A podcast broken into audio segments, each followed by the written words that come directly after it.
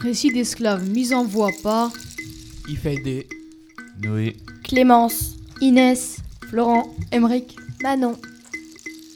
une vie malheureuse.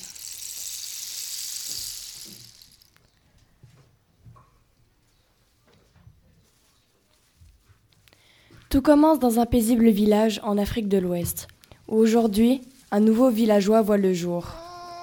Regardez, regardez, l'enfant est né. Le bébé, le bébé, il est arrivé Vite, dépêchons-nous, allons le voir. Alors, comment allez-vous l'appeler? Il s'appellera Hakim. Bonjour mon petit, voici ton nouveau monde. Mais quelques jours plus tard, le drame arrive. Une tribu de la côte débarque dans le village. Pour discuter, avait-il déclaré. Mais aujourd'hui était un jour de chasse, et le roi était parti avec les plus grands guerriers. Ils étaient donc sans défense.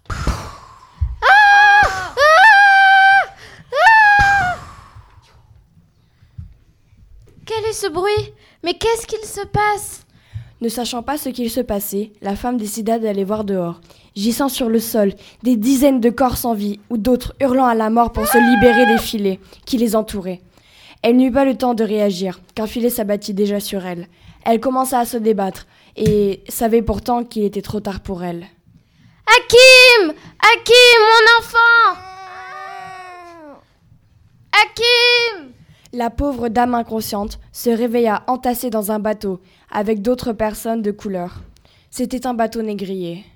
Pour elle, un long voyage de deux mois dans de très mauvaises conditions, enchaînée et mal nourrie, l'attendait. Quatorze ans plus tard, aux- quelque part aux Antilles, Mason, mon garçon, il est l'heure d'aller lire la Bible. Oui, maître, je m'appelle Mason. C'est le nom que m'a donné mon maître à la naissance. Je ne connais pas mes parents. Le seul souvenir d'eux qu'il me reste est un collier. J'ai été élevé par mon maître, Monsieur Wilson, et ma nourrice. Je sais lire, écrire, et j'ai même appris beaucoup de choses sur la Bible. Chaque semaine, mon maître et moi allons lire un passage de la Bible aux autres esclaves pour les garder dans le droit chemin. Mes frères, mes sœurs, comme chaque dimanche, nous allons parler de la Bible. Au commencement, Dieu a créé tout d'abord Adam et Ève, et leur descendance ne fut que de race purement blanche. Seule la descendance de Noé ne fut pas de race blanche, comme son petit-fils Canan. Maudit soit Canan, qu'il soit l'esclave des esclaves de ses frères, béni soit l'éternel Dieu de Sem, et que Canan soit leur esclave. Menteurs Ils veulent nous faire oublier qui nous sommes et d'où nous venons. Ce n'est qu'un mensonge. Où est ce Dieu que vous dites? Pourquoi la race blanche doit être supérieure? Ah Ah Assez Il fait partie de mes enfants. Je vais répondre à sa question. La volonté de Dieu était que la race blanche domine face à la race noire, car la race noire descend de Canaan. Mason ne pouvait pas s'empêcher de fixer le pauvre homme qui avait été fouetté. Il se dit qu'il avait beaucoup de chance, comme à chaque fois que cela arrivait. Entre alors le maître. Bien, remerciez Mason pour ce passage de la Bible partagé avec vous. Maintenant, nous allons revoir les règles du code noir. Sébastien, je te laisse la suite. Bien. Il est formellement interdit d'essayer toute tentative de fuite ou vous serez marqué au fer. Deuxième infraction, on vous coupe la jambe.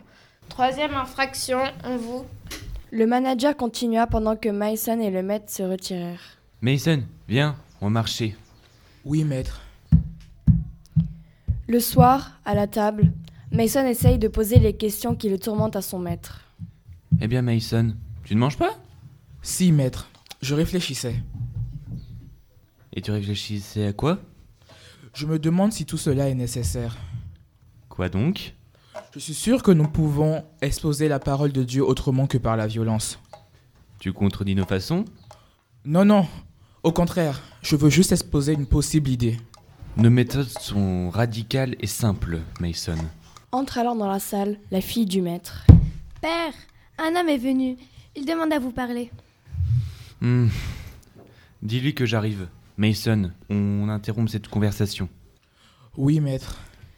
Cette discussion ne reprit jamais court. Cependant, avait débuté un amour. Un amour impossible, certes, mais sincère. En effet, car depuis ce jour, la fille du maître n'échangeait pas de simples regards avec le dénommé Mason. Au contraire, cela avait commencé par des regards, puis ils avaient appris à se connaître, l'un et l'autre, pour enfin se donner un vrai rendez-vous la nuit, en se cachant derrière la maison du maître. Seule une personne était au courant de cette relation. Cette personne était autre que la nourrice, car elle était confidente de Mason. Mais un jour, le maître qui voulait faire un tour de sa plantation tomba sur Mason, attendant derrière sa demeure. Eh bien Mason, qu'est-ce que tu fais là? Oh, euh, je profite du paysage, je n'arrivais pas à dormir. D'accord, mais je préfère que tu restes dans, ta, dans ton habitation, s'il te plaît.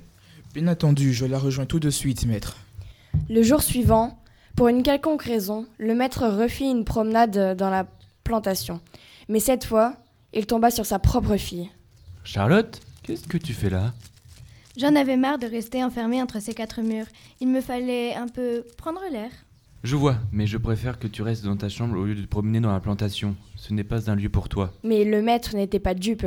Qu'il trouve Mason seul derrière sa maison et le jour suivant sa fille ne pouvait pas être une simple coïncidence. Mason et Charlotte se rendirent bien compte que le maître commençait à douter de quelque chose. Ils préférèrent donc d'arrêter de se voir pendant un moment, le temps de dissiper les soupçons. Nourrice, dis-moi ce que je dois faire. Je sais que mon statut ne me permet pas de sortir avec elle, mais il m'est impossible de penser à vivre sans elle. L'amour a ses raisons que la raison ignore. En tant qu'esclave, je te dirais, arrête tout de suite d'aller la voir. Évite tout contact avec elle et passe à autre chose. C'est quelque chose d'impossible. Mais en tant que nourrice, je dois te dire que tu joues avec le feu. Mais si tu es sûr de l'aimer, il te faut aller la retrouver. Je regrette moi-même de n'avoir rien pu faire pour la personne la plus importante à mes yeux. Alors ne fais pas la même erreur que moi. Le petit Mason, convaincu que l'amour est bien plus fort que tout, reprit les rendez-vous nocturnes avec sa bien-aimée, persuadé qu'ils pourront un jour ou l'autre vivre ensemble. Il ne se souciait plus trop de faire la lecture de la Bible aux autres esclaves. Son maître, de plus en plus méfiant, finit par découvrir ce qui se passait entre sa fille et cet esclave chanceux. Et vous vous doutez bien que nous ne sommes pas dans une histoire facile. Alors cela mit inévitablement le père de Charlotte hors de lui. Mason Mason Mais tu es folle Nous ne sommes pas la nuit. Il ne faut pas que l'on puisse nous voir. C'est très important. Mon père est fou de rage. Il sait tout. Nos rendez-vous, nos projets, tout. Il m'a déshérité. Il veut te tuer. Vite Il faut que tu partes. Tu iras dans le bois. Mason prit toutes ses affaires et courut en direction du bois. Grâce à sa nourrice et à Charlotte, il réussit à s'enfuir. Il devint alors ce que nous appelons un marron, qui sont des esclaves qui s'enfuient de leur plantation. Mason venait de découvrir le marronnage. Après quelques jours à marcher, il finit par atteindre un lac. Après quelques heures, il aperçut un visage qui lui était familier. Nourrice, que fais-tu là? Je viens t'avertir. Le maître te poursuit. Il a envoyé ses chiens pour te retrouver. Eh bien, je vois que vous m'avez devancé. Pourquoi vous voulez absolument que tout se passe mal? Le maître, toujours aussi en colère, pointa son arme sur l'intéressé. Ils se regardèrent longtemps. Nous aurions dû jamais en arriver là. Non Non, pas mon fils sa nourrice, qui n'avait jamais osé annoncer à l'enfant qu'elle gardait depuis des années que c'était lui, la personne la plus importante à ses yeux. Mason, sous le coup de l'étonnement, ne fit rien, mais il reprit vite ses esprits, et sa tristesse laissa place à une profonde colère. Alors, sans hésiter, il prit une grosse pierre et alla la cogner contre le crâne de ce qui était son maître. Maman Mais qu'est-ce que j'ai fait? C'est ainsi que, voué à lui-même, Mason devra apprendre à se débrouiller tout seul. Sous peine de mort, il ne revit jamais sa bien-aimée. C'était Une vie malheureuse, présentée par les 4e D.